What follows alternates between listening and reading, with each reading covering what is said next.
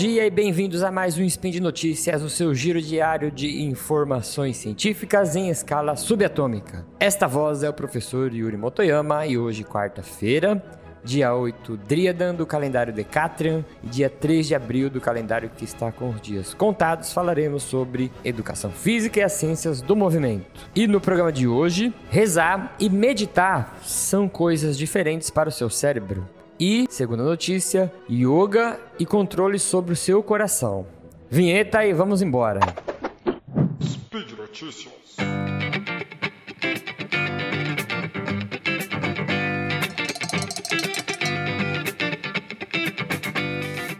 Hoje eu trouxe para vocês um pouco sobre uma área que eu me dediquei a estudar há muito tempo, que é yoga. Até hoje ainda eu dou aula em alguns cursos falando sobre a parte de meditação, voltada mais para a área biológica, né? Em uma dessas aulas eu lembrei, né, de um do Spin como numa, nos comentários e eu resolvi trazer esse artigo para vocês, que provavelmente vai ser a coisa mais doida que vocês ouviram hoje. Hoje provavelmente eu acho que eu consigo ganhar como o artigo mais doido que vocês já vão, vão ter ouvido. Antes, né, na notícia 1, eu vou falar um pouquinho sobre yoga.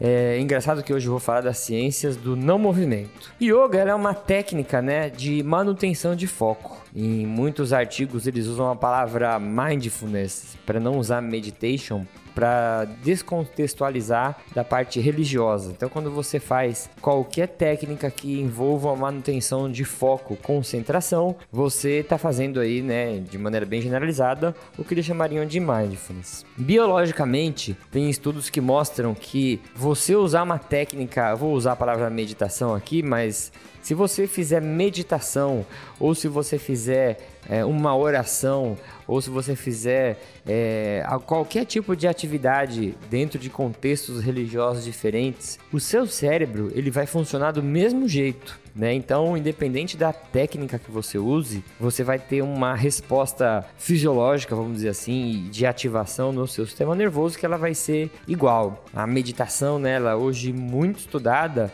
em diversos contextos, né? Então ela acaba tendo uma aplicabilidade muito grande. Tem alguns desfechos de estudo com meditação envolvem a parte de saúde mental, depressão, ansiedade. Tem muitos trabalhos com cognição, mostrando efeitos positivos na cognição. E tem trabalhos também que usam meditação como tratamento paralelo a doenças. Tem trabalho com câncer, tem trabalho com diabetes, enfim. É, algumas coisas que existem hoje em dia, eu vou deixar um artigo que é, uma, é, um resumo sobre algumas coisas que a gente conversou nessa notícia 1, mas as referências deles vão indicar vocês em outras direções aí interessantes. É, que a gente tem na meditação, né, uma alteração grande no funcionamento do cérebro e tem alguns estudos que mostram até alterações anatômicas em indivíduos que têm uma experiência muito grande com meditação. Quando eu falo experiência muito grande, que em alguns artigos até chamam de atletas da mente, né, é você se dedicar para a meditação 10 10 a 12 horas por dia durante décadas da sua vida. Então são normalmente são monges, pessoas que de acabam dedicando a sua vida inteira, né, no desenvolvimento dessas técnicas de manutenção de foco. Tem um outro trabalho que eu vou deixar linkado aqui também, de autores brasileiros que até desenvolveram um tipo de um algoritmo, vamos dizer assim, mas uma, uma forma do, do computador analisar imagens do, de tomografias, né, de regiões específicas do cérebro e o computador até acertar com uma precisão boa quais pessoas praticavam praticavam meditação e quais não praticavam. Então temos aí o yoga, a meditação, né, as técnicas de manutenção de foco como uma fonte bem interessante para estudos e até para possíveis aplicações, é, já tendo em vista que isso influencia diretamente né, na anatomia ou no funcionamento do nosso sistema nervoso central. E vamos para a notícia 2. Agora presta atenção nessa pesquisa que saiu é, no American Heart Journal em 1973. Então, eu acho que eu vou trazer aqui, hoje eu vou fazer o contrário, em vez de trazer uma pesquisa recente, eu vou trazer uma pesquisa antiga. O título dela, né, em português traduzido é, abre aspas, a reivindicação do controle voluntário sobre os batimentos cardíacos. Dois pontos, uma demonstração incomum, fecha aspas. Antes de explicar a pesquisa, vou mostrar para, vou falar para vocês, se vocês quiserem ter acesso a esse artigo no PubMed, que é uma base de dados, ele está indexado lá.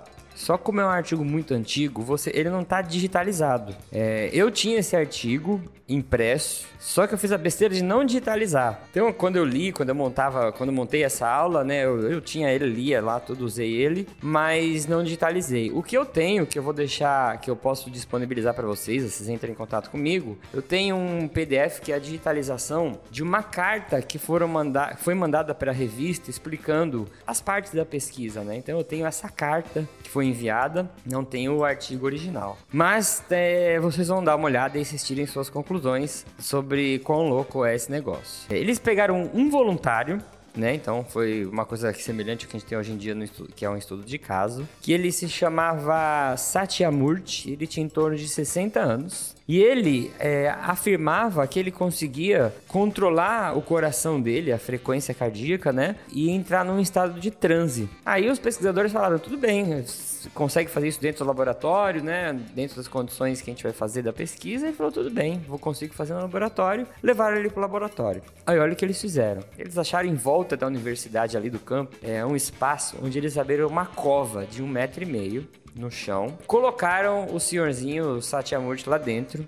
Ele estava vestindo somente um manto de cotton. Ele pediu para ficar com 5 litros de água num cantinho ali desse buraco. É, eles acreditavam né, que ele ia beber água, mas ele falava que ele não ia beber, era só para manter a umidade do ambiente. E aí fecharam essa cova com cimento e tijolo. Ele ficou lá na cova né, tinha um buraco onde passavam alguns fios, e aí esses fios eram de um aparelho de eletrocardiograma. Esse mesmo aparelho que ele faz 12 pontos, né? Você coloca uns adesivinhos em torno do seu peito. E o que você faz quando vai fazer o seu teste ergométrico quando, no seu médico todo ano? Aí tudo bem, colocar ele lá dentro, é, ligar o aparelho e como ele tinha falado que ele ficava nesse transe em torno de 7 dias, falaram, vamos esperar para ver o que acontece, né? Se tiver tudo bem, em torno de 7 dias. Primeiro dia, a frequência cardíaca dele no começo estava normalizando, né? Tava normal, só que ela começou a aumentar progressivamente. E aí no segundo dia, né, ela foi aumentando, aumentando, ela chegou num pico de 250 batimentos por minuto. Se eu parasse aqui a explicação desse artigo, você já ia achar isso muito esquisito, porque um idoso, né, 60 anos para aquela época, tem uma frequência cardíaca máxima de 200 batimentos, 250 batimentos por minuto, eu imagino assim, se você estivesse fugindo de um Rottweiler zumbi, se eu soltasse na sua casa 200 baratas voadoras, você não correria a 250 batimentos por minuto. 250 batimentos por minuto é quase para você travar teu coração. O que me impressiona muito, que eu vou contar para vocês o resto da história, é a equipe de pesquisa não interromper essa loucura toda, né? De deixar um idoso, 60 anos, numa cova fechada com tijolo, 250 batimentos, e eles falaram, não, tá tudo bem. Aí, às 5h15 do segundo dia, ele já estava 29 horas no buraco, a atividade eletrocardiográfica dele cessou permanente. Então, ela, ela ficou igual naqueles filmes que faz aquele pi, aquele barulhinho, aquela linhazinha reta. E aí a equipe de pesquisa falou: ok, tudo bem, né? Vamos esperar para ver quanto tempo ele consegue. E agora eu quero que você chute: quanto tempo você acha que o senhor Satyarmurti conseguiu ficar sem ter registro de é, frequência cardíaca. Eu vou chutar aqui que, pelo que você pensou aí, se você multiplicasse isso por 10, não daria o tempo que ele ficou. Ele conseguiu ficar assim por 5 dias. 5 dias ele ficou sem atividade eletrocardiográfica. Uh, tem muitas é, suposições sobre isso, né? O artigo ele não chega a nenhuma conclusão porque você vai concluir o quê, né? É, ele continuou ligado nos aparelhos. Quando chegou meia hora mais ou menos do período onde eles iam abrir a cova, é, de maneira impressionante, a frequência cardíaca meia hora antes começou a, a voltar ao normal. Aí eles abriram a cova, retiraram ela de dentro. Ele comentou que é como se, né, no artigo está escrito que é como se fosse acordar de um período de sono para ele, que era normal. Uma coisa que poderia explicar como que ele ficou lá nesses sete dias, né? Que ele ficou sem comer, sem ir no banheiro, sem fazer nada. E quando eles retiraram, eles mediram a temperatura da boca dele, né? E tá, ele tava com 34 graus,8. Então a gente pode pensar até em alguma alteração fisiológica parecida com uma hibernação. Aí o pessoal que é da biologia, da veterinária, poderia até me ajudar nos comentários aqui. E existem especulações, né? Porque será que o coração tem como parar? Será que o coração dele não bateu de maneira bem fraca e o sinal elétrico não foi suficiente para estimular os eletrodos, né? De qualquer forma, é um trabalho muito interessante que faz a gente pensar, é, apesar dele ser antigo e a gente poder questionar algumas coisas metodológicas, de ser um estudo de caso, né? É, e é, seria muito difícil achar um N de pessoas grande que conseguissem parar o coração. É, mas é uma coisa interessante para a gente pensar como que né, essas técnicas de manutenção de foco podem afetar ou né, podem conseguir alterar variáveis fisiológicas que até então a gente não tem acesso a elas. Né? Tem algum outro estudo também que saiu na Nature, ele é bem antigo, onde indivíduos conseguiam mudar a temperatura corporal, né?